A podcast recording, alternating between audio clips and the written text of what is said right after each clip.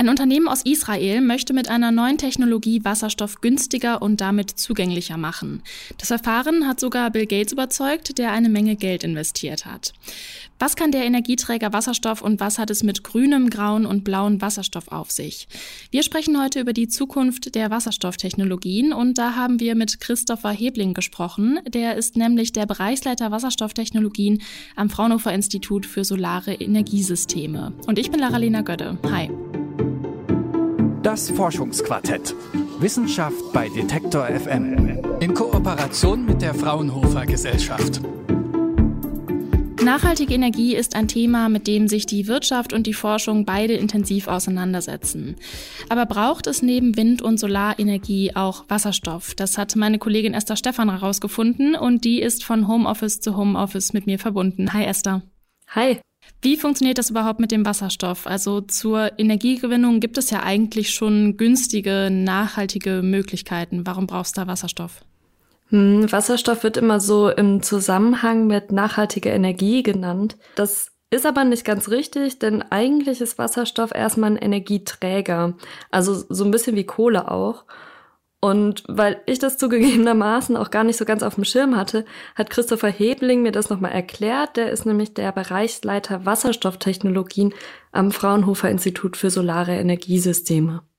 Es ist ein Molekül, mit dem man Energie sozusagen transportieren kann. Das ist ein hochenergetisches Molekül. Es ist auf Gewicht bezogen, also auf das Kilogramm bezogen, ist dreimal mehr Energie im Wasserstoff äh, im Vergleich zu Diesel. Also insofern hat er den Charme, einfach sehr energetisch zu sein. Aber um es herzustellen in Reinform, also als H2, muss erstmal Energie aufgewendet werden.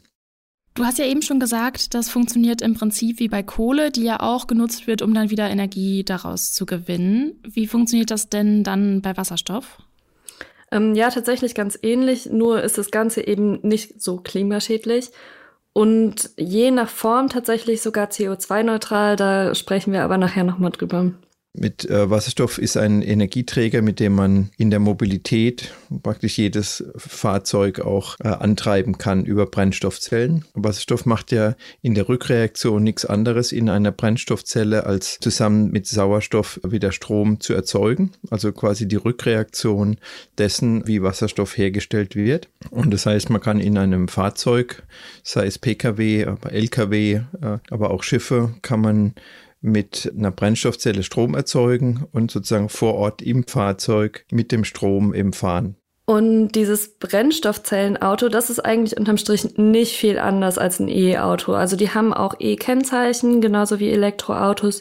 Nur, dass die eben nicht an die Steckdose müssen, die Wasserstoffautos, sondern die kann man ganz einfach mit Wasserstoff tanken, wie man sie mit Diesel tankt. Gleichzeitig gibt es tatsächlich aber auch die Diskussion in Deutschland, das Ganze auch in einem größeren Rahmen zu machen. Da ist dann die Idee, dass zum Beispiel ganze Kraftwerke in der Stahlindustrie mit Wasserstoff betrieben werden.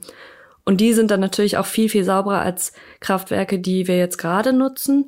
Das ist aber bis jetzt noch Zukunftsmusik, weil man eben dafür viel, viel mehr Wasserstoff braucht als für ein im Verhältnis natürlich sehr viel kleineres Auto. Also die E-Autos, die sieht man ja mittlerweile immer öfter, aber ich glaube, ich habe jetzt noch nie ein Wasserstoffauto gesehen, obwohl ich jetzt auch gar nicht weiß, ob ich das von außen erkennen würde. Erkennt man das von außen? Haben die irgendwie, sind die irgendwie noch mal leiser oder so? Oder wie ist das? Ähm, Nee, tatsächlich würde man sie erkennen, weil es bisher auch nur zwei verschiedene Formen gibt. Es gibt zwei Autos, zwei Wasserstoffautos. Ah, man erkennt die am Modell quasi. Genau, also wenn man diese zwei Modelle erkennt, dann ja. erkennt man die schon. Ähm, das sind die beiden Modelle von Toyota und Hyundai. Davon werden aber tatsächlich auch noch gar nicht so viele verkauft. Ich glaube 30.000 weltweit. Im Verhältnis dazu ist es halt echt sehr wenig, wie viele Autos überhaupt verkauft werden. Aber es gibt sie und sie sind sauber. Ähm, trotzdem gibt es ja aber auch Kritik an Wasserstofftechnologien. Die deutsche Umwelthilfe, die kritisiert zum Beispiel am Einsatz von Wasserstoff, dass der sehr teuer sei und auch der Energieaufwand viel zu hoch, was das, was dann am Ende rauskommt. Was ist da dran? Was, ähm, genau, stimmt das? Ja, es ist so ein bisschen wie eigentlich immer in der Wissenschaft. Es kommt drauf an. Es gibt nämlich unterschiedliche Möglichkeiten, Wasserstoff herzustellen. Und den gibt's tatsächlich einfach so in Reinform auf der Erde gar nicht. Deswegen muss man den erstmal machen. Das kann man machen, indem Moleküle gespalten werden. Also wenn wir uns an die Schule zurückerinnern, Moleküle, da gibt's ja auch immer diese schönen Modelle, die bestehen aus verschiedenen Teilen. Wenn wir uns Wasser vorstellen, dann ist es H2O. Und den Wasserstoff, den kann man dann mit der sogenannten Elektrolyse gewinnen. Ganz einfach erklärt wäre das dann, dass man mit Hilfe von Strom das Wasser in diese beiden Bestandteile O Sauerstoff und H Wasserstoff zerlegt. Für diese Herstellung gibt es aber tatsächlich unterschiedliche Verfahren, wie man Wasserstoff herstellt. Und die sind mit den unterschiedlichen Farbcodes markiert, die du in der Anmoderation schon genannt hast. Das ist der sogenannte graue Wasserstoff. Der wird aus fossilen Brennstoffen gewonnen. Und das CO2, was dabei entsteht, das wird einfach in die Atmosphäre gegeben. Und das ist natürlich alles andere als klimafreundlich. Ein bisschen besser wird es dann bei blauem Wasserstoff. Und wieso der blau ist, das hat Herr Hebling mir erklärt.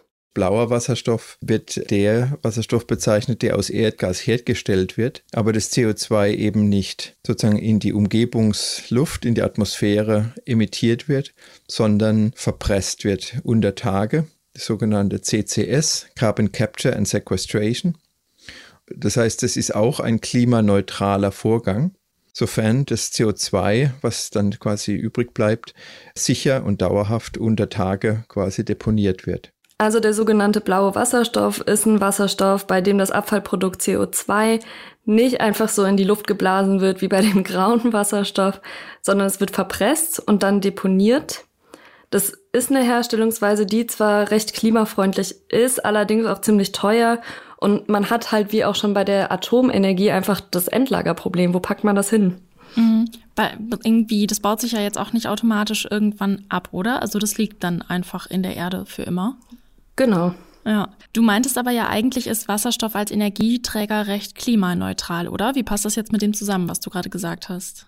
Genau, wir haben noch zwei andere Farben. Das eine ist der türkise Wasserstoff, der wird aus Erdgas hergestellt.